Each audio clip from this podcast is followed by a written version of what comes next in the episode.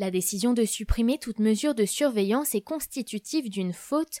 Quatre ans après les tueries perpétrées par Mohamed Merah, l'État a été jugé mardi en partie responsable de la mort d'une de ses victimes, un soldat tué à Motoban le 15 mars 2012.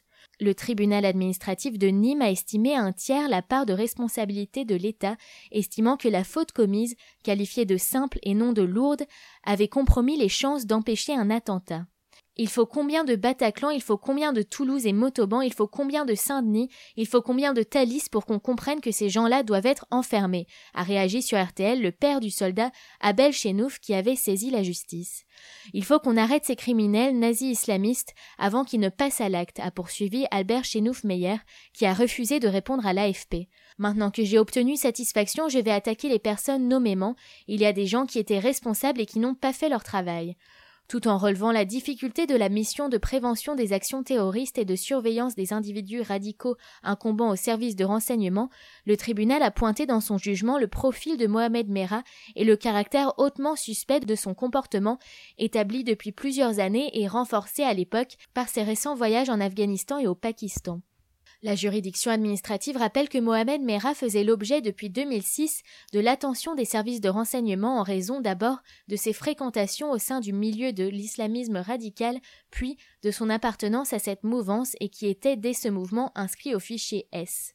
Le tribunal souligne qu'il s'était notamment fait remarquer lors d'une altercation avec un jeune homme qu'il avait entraîné vers des sites djihadistes, et souligne un voyage en Afghanistan en décembre 2010 puis au Pakistan durant l'été 2011.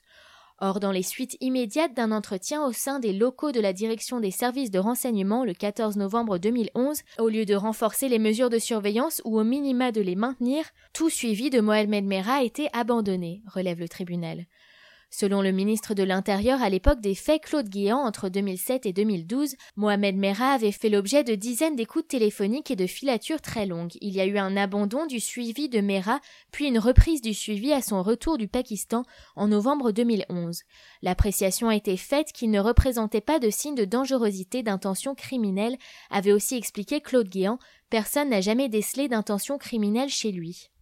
En mars 2012, le jeune délinquant toulousain âgé de 23 ans s'était lancé dans une série d'expéditions djihadistes en scooter, faisant sept morts. Le militaire Imed Imziaten, le 11 mars 2012 à Toulouse, puis le 15, deux parachutistes de Montauban, Abel Chenouf et Mohamed Legouad, et le 19 dans une école juive toulousaine, Jonathan Sandler, 30 ans, ses fils Arié, 5 ans, et Gabriel, 3 ans, et enfin Myriam Monsenego, 8 ans.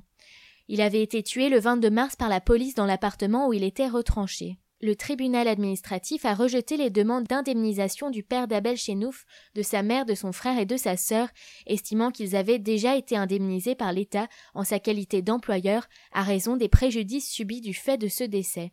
Le tribunal a en revanche condamné l'État à indemniser la veuve du soldat qui était enceinte de sept mois au moment de l'assassinat et son enfant. Les beaux-parents de la victime et le fonds de garantie des victimes des actes de terrorisme seront également indemnisés.